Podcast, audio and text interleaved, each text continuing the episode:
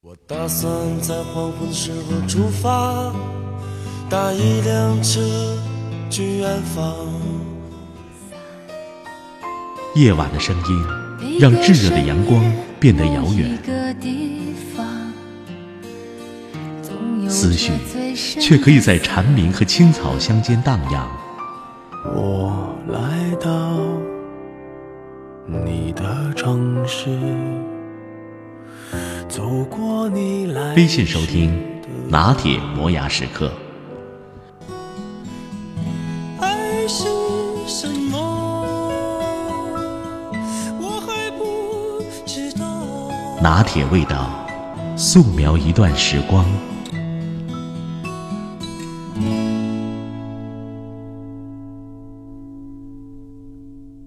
交朋友的标准是什么？出世的智者。入世的强者，或者正常而阳光的普通人。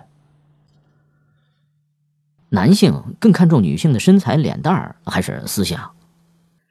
脸蛋儿和身材决定了我是否想去了解他的思想，思想决定了我是否会一票否决掉他的脸蛋儿和身材。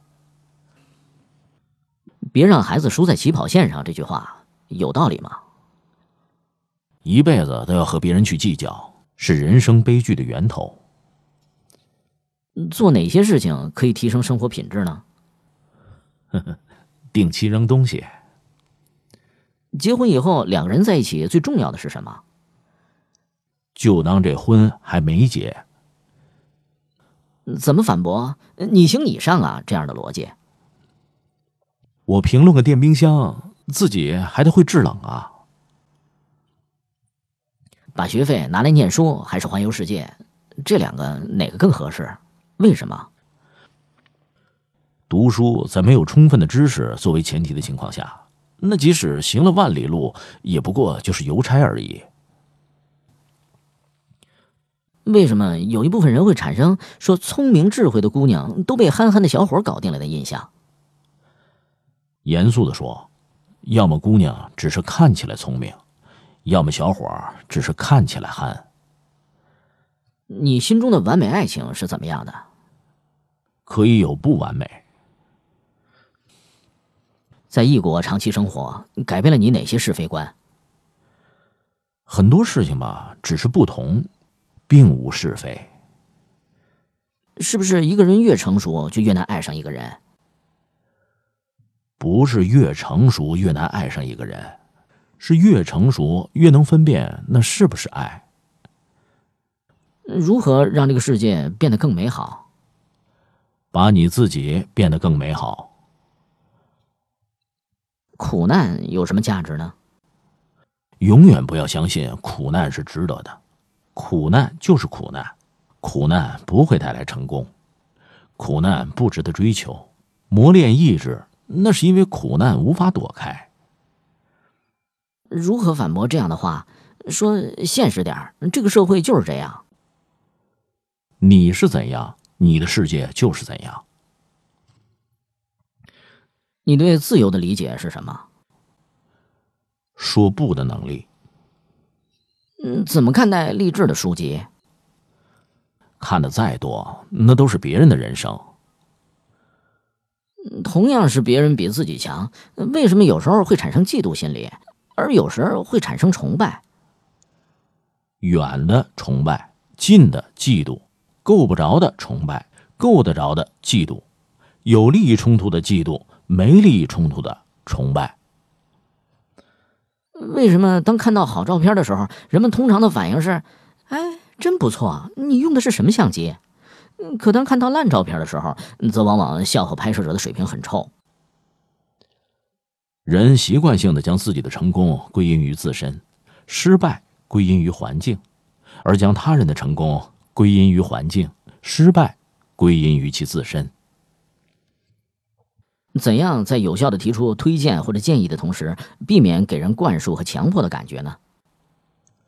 说服他人不要诉诸理性，应求于利益。哪些技能经过较短的时间学习，就可以给人的生活带来巨大的帮助呢？夸奖他人。你是如何走出人生阴霾的？多。走几步。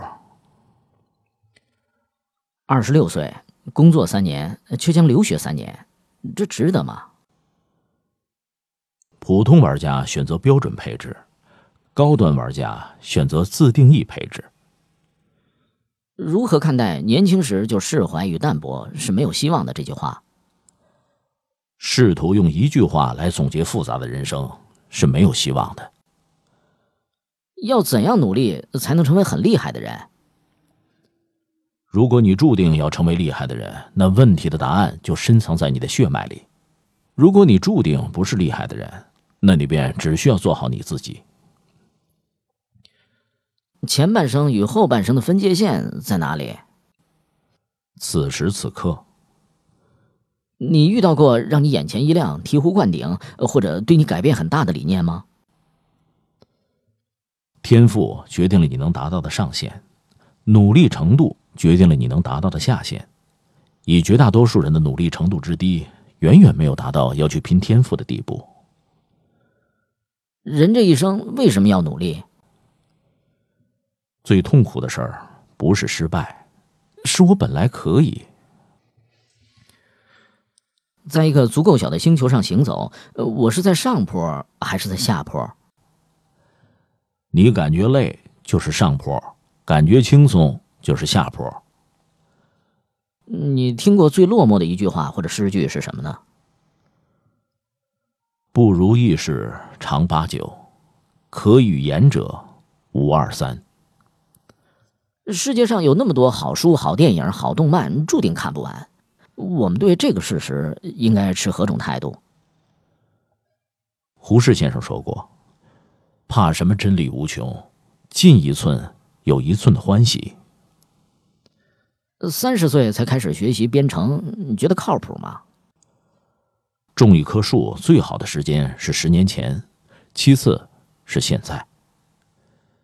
向喜欢的女生表白被拒绝了，可还是喜欢她，该怎么办呢？